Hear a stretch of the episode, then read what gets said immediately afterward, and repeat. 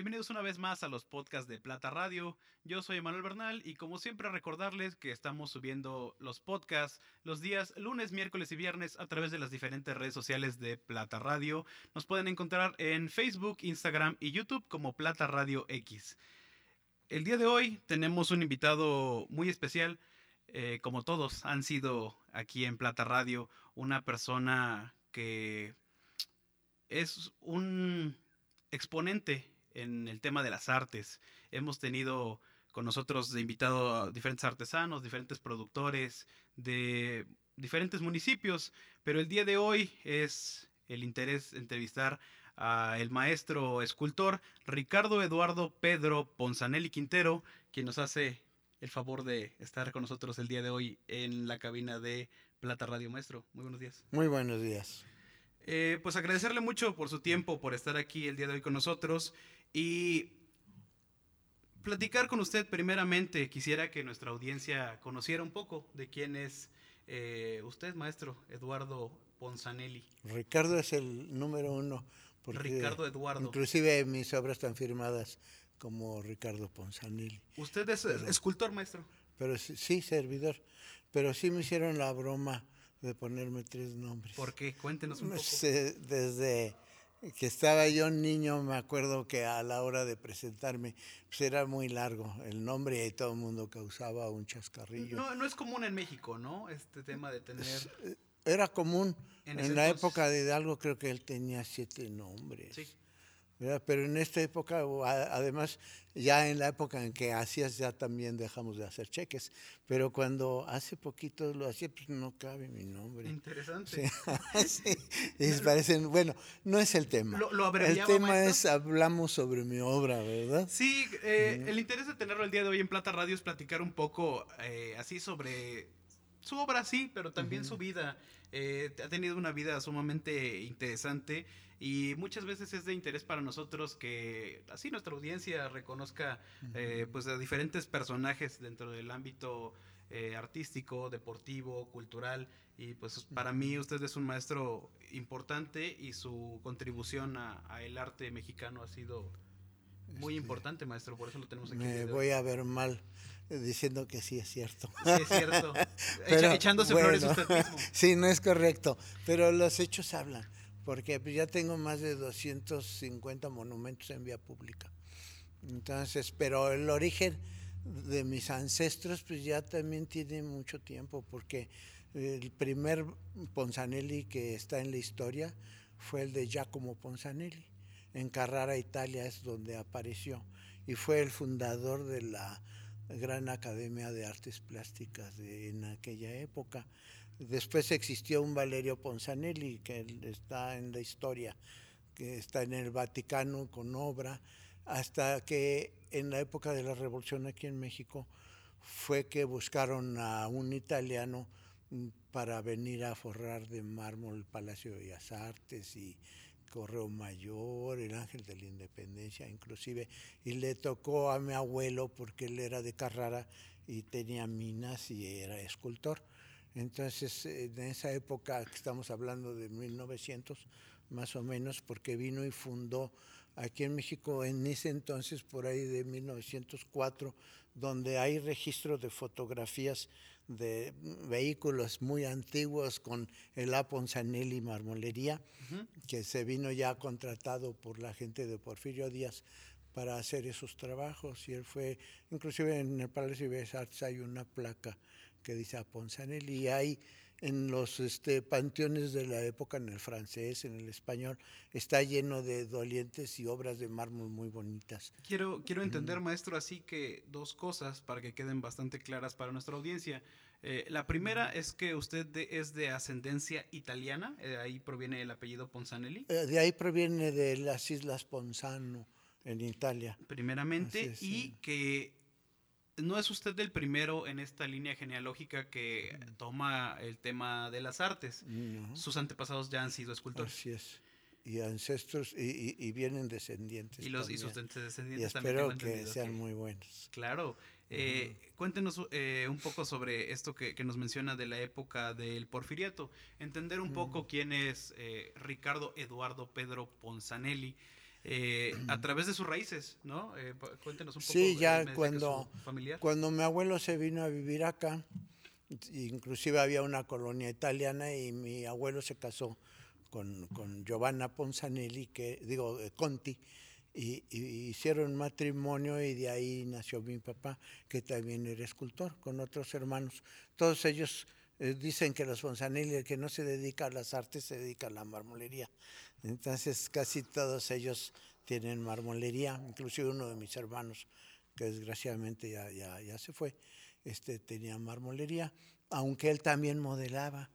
Y resulta que yo ya me crié en este ambiente y desde muy chiquito veía a mi papá, lo observaba cuando estaba con un modelo, una modelo trabajando y observaba detalles que no opinaba, pero yo creo que el estar observando es aprender, porque hay dos mm, preguntas que me hago, ¿lo traía ya de sangre por genética o o resulta que tanto vi que eso es un aprendizaje y uno va adquiriendo conocimientos. Yo creo que ambas se combinan. Es un poco de las dos. Porque me descubrí ya grandecito. Sí, a los 18 años, en la época de, del 68, cuando esos problemas estudiantiles, estudiantiles que había con este, Díaz Ordaz, resulta que yo me subí como borrego en la preparatoria a uno de los camiones, no sabíamos ni a qué íbamos, ni por qué motivo. y lo único, no, y lo único que vi, pues, puros desmanes tremendos en que golpeaban a los de las vinaterías, se robaban los camiones y se robaban lo que podían, rompían mm, objetos como coches, piedras y se peleaban entre ellos. Y me aislé y con un compañero que era una persona muy culta, nos encerramos en mi casa y decidimos no salir a algo que vimos peligroso y que no tenía ningún beneficio. Así es que, como uno de mis hermanos, que también ya, ya se fue, este, tenía ahí unos trabajos y había plastilina, y en el ocio, lo aproveché bien el ocio, porque le dije, a ver, te voy a hacer tu retrato. Y me puse a modelarlo y sin darme cuenta, como a las ocho horas ya tenía yo un retrato que, que a la fecha no lo podría hacer mejor. Este trabajo sin una, nada, instrucción previa. Nada, nada. Luego me iba de chalán de mi papá o de mi hermano y les ayudaba a hacer moldes y a hacer vaciados y todo. Pero no, no tenía idea. A mí siempre me ha gustado la arquitectura.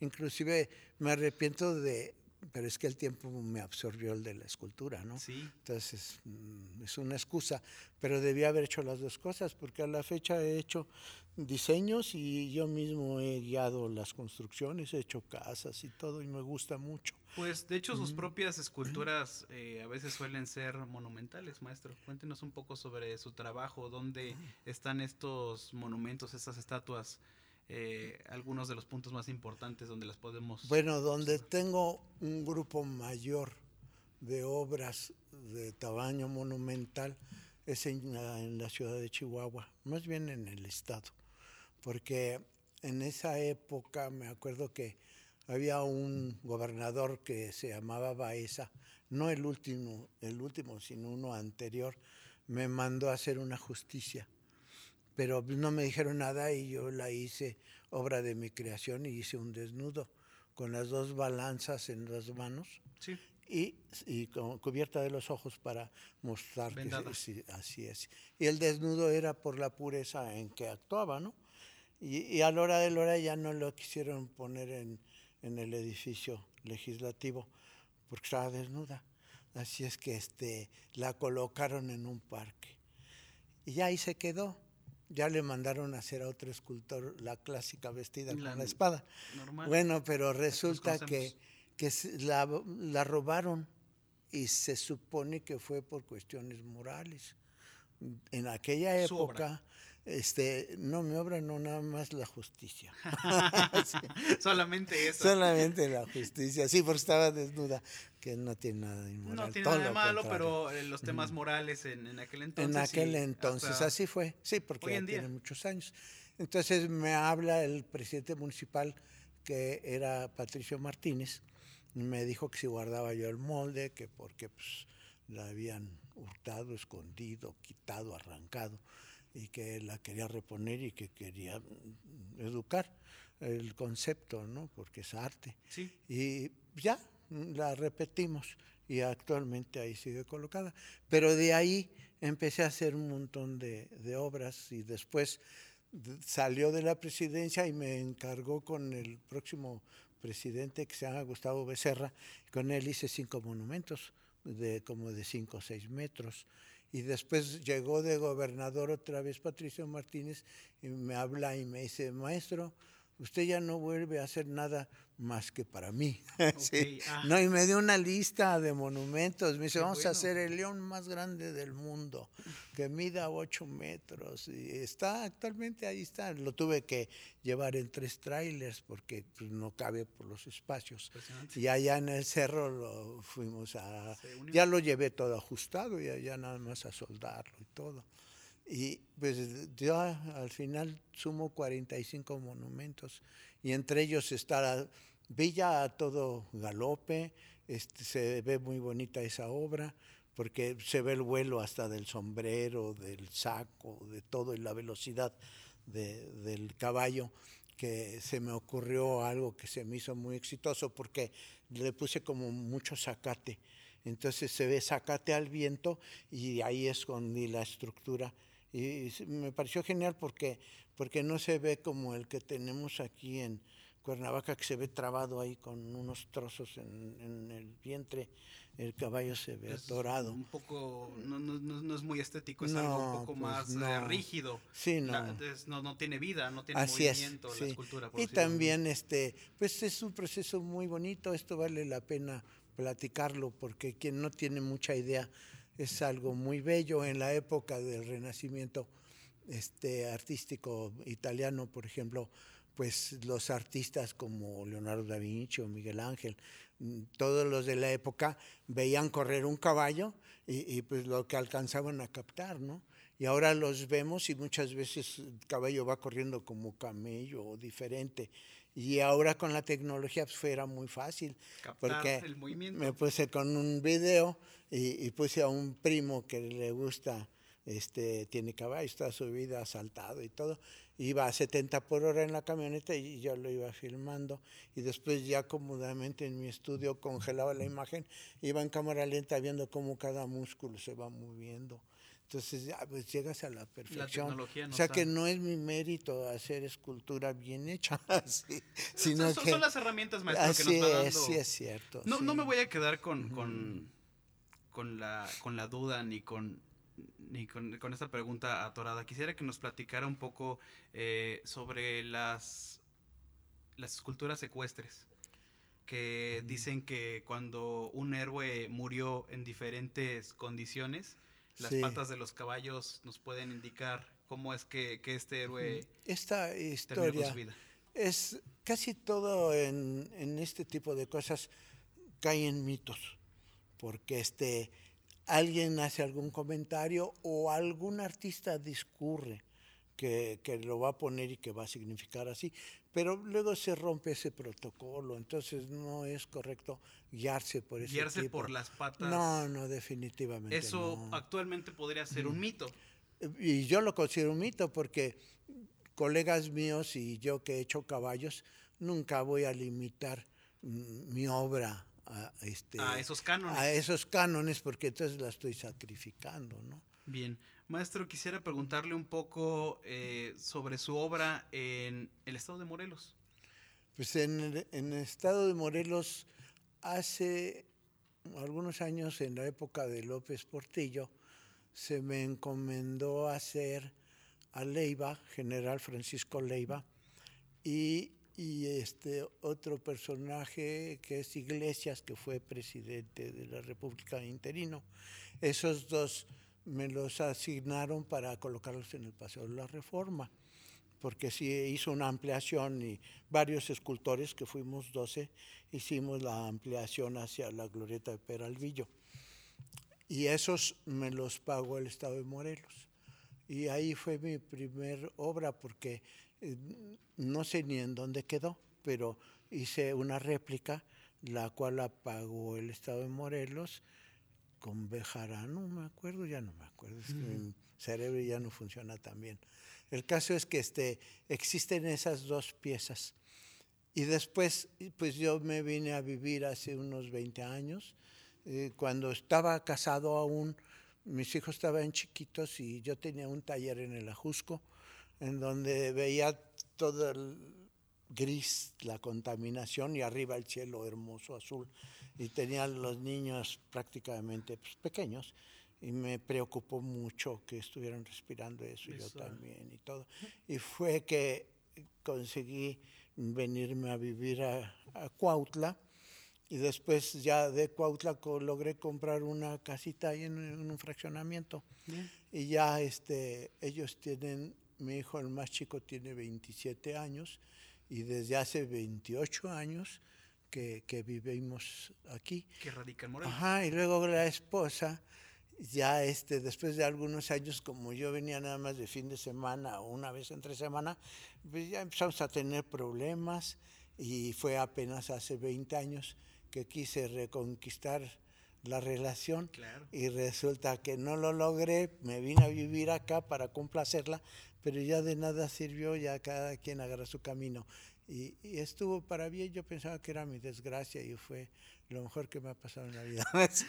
Maestro, nos dice que, que, la cabeza ya no le da para más. Yo creo que la cabeza y las manos le dan todavía para nah, mucho sí funciona. y prueba de ello es que en la actualidad o en una historia muy reciente ha realizado obras eh, que podemos ver en las principales vialidades, por ejemplo, en el poblado de Amayuca. Cuéntenos un ah, bueno, ahí hice la familia, alfarera. Sí, resulta que este, me buscó por medio de una fundidora que antes era mía y después ya la negocié y, por ahí el fundidor me dijo que habían venido de, eh, habían ido del municipio de, de Amayuca a, este, a solicitar un trabajo, ya me puse en contacto con el presidente, él mismo me hizo favor de instruirme y llevarme a los lugares donde está la gente trabajando, explicándome que pues, son las cosas eh, típicas de aquí de la región y él quería darle un toque de, identidad y algo mm, que quedara para siempre, y en para un punto identificación. Tan, tan, tan, tan, citado como es el Cruzado de América. Sí, porque está entre lo que es Jantetelco y Amayuca, entonces ahí creo que había una cisterna o algo así que no se pudo modificar muy bien el área, pero se adaptó. Y este, ya me puse a hacer el trabajo, me llevó, me enseñaron todo lo, cómo funcionaba y me puse a hacerle las maquetas, me hice algunos cambiecitos que fueron correctos porque mm, quién mejor que ellos, los de allá, saben bien Mm, este, los detallitos de cómo debe de girar y todas las piezas de barro. Y, ya hice la familia, una señora que se compone de, de, la familia del el marido y, y, el niño ya jugando, un chiquito jugando con, con su barro y todo. Y quedó muy linda la maqueta y ya nos pusimos a trabajar y la develación y después de ahí este él hizo un museo y me acuerdo que me solicitó y me dijo yo quiero darle algo muy realista, tipo su trabajo, quiero hacer algo que sea espectacular. Porque los, está hablando de los rostros que podemos ver en el Museo Mariano Matamoros. Mariano Matamoros, así, así es. Este museo que está compuesto por diferentes maniquís. Y sí. Me está diciendo que los rostros los, los generó. Pero no, no son maniquís, son estructuras que este que se documentaron muy bien porque ahí había el historiador de Cuautla y luego un historiador de la zona. Me acuerdo que estaba instruyendo, inclusive a mí para los rasgos, para sacar. El cronista Samuel. Así es, sí. Y el profesor Gary François. Es correcto. Los hemos tenido aquí también invitados. Ah, mire qué bien. ¿Y, y cómo fue este, este proceso, maestro? Pues fueron muchas caras, ya ni me acuerdo, como 45 rostros. Y, pues ya me dijeron los tonos y todo, porque fui modelando rostro por rostro con las características, estuvimos viendo algunos murales y todo para... ¿Como referencias? Referencias, sí, para que... Y, y, por pláticas de gente y todo, había una familia Díaz, que eso es algo muy emotivo dentro de nuestra La historia. entrega de los niños Díaz. Sí, que ellos ya llevaron a sus hijos a entregarlos a Matamoros para que, para que este, se fueran a, a dar la vida por, por la causa, A ¿no? Por combatir, la- sí. Así es, por la, por la independencia. Pero qué gesto tan terrible de unos padres entregar a los hijos de, no sé, 16 años, 15, 14, no sé la edad Jóvenes. precisa. Sí, criaturas al final, ¿no? Bueno, y cosas muy conmovedoras. El caso es que fue un verdadero éxito, porque le metieron sonido, le metieron todo, y las caras, pues, las logré bien. Considero que quedaron satisfechos ahí en el municipio. Y, y fue un éxito hasta la fecha. Parece que está funcionando ese museo. Pues eso, maestro, reconocerle y agradecerle mucho por su trabajo y así por estas obras que pueden ustedes disfrutar, ustedes que, que, que tenemos como audiencia. Eh, el- esta eh, obra de la familia alfarera está ubicada en el crucero de Amayuca, que es un paso importante eh, para las personas que van hacia Tepalcingo, a Xochiapan o que vienen de, de esos poblados que, con dirección a Cuautla. Es un punto eh, im- importante, interesante. Sí. Y también invitar a, a la, a la audiencia que en cuanto a las condiciones se, se den y podamos atravesar por la pandemia por la cual estamos atravesando, así puedan visitar el Museo de Jantetelco y puedan disfrutar de la obra del maestro Gracias, Ricardo sí. Eduardo Pedro Ponzanelli Quintero. Con, a Ri- con Ricardo. con Ricardo está con bien. Ricardo nos quedamos. A quien le agradezco mucho el día de hoy haber estado con nosotros en este set de Plata Radio. eh, le agradezco por su tiempo, maestro. No, estoy para es un honor, gracias. Y ojalá podamos tenerlo próximamente aquí en, en Plata siempre Radio a para sus órdenes, siempre. claro otro sí. Pues agradecerles mucho su escucha. Yo eh, les recuerdo que nos pueden ver a través de las diferentes redes sociales. Nos encuentran en Facebook, Instagram y YouTube. En todas estas redes como Plata Radio X. Yo fui Emanuel Bernal y nos vemos en la próxima cápsula del podcast de Plata Radio. Hasta la próxima.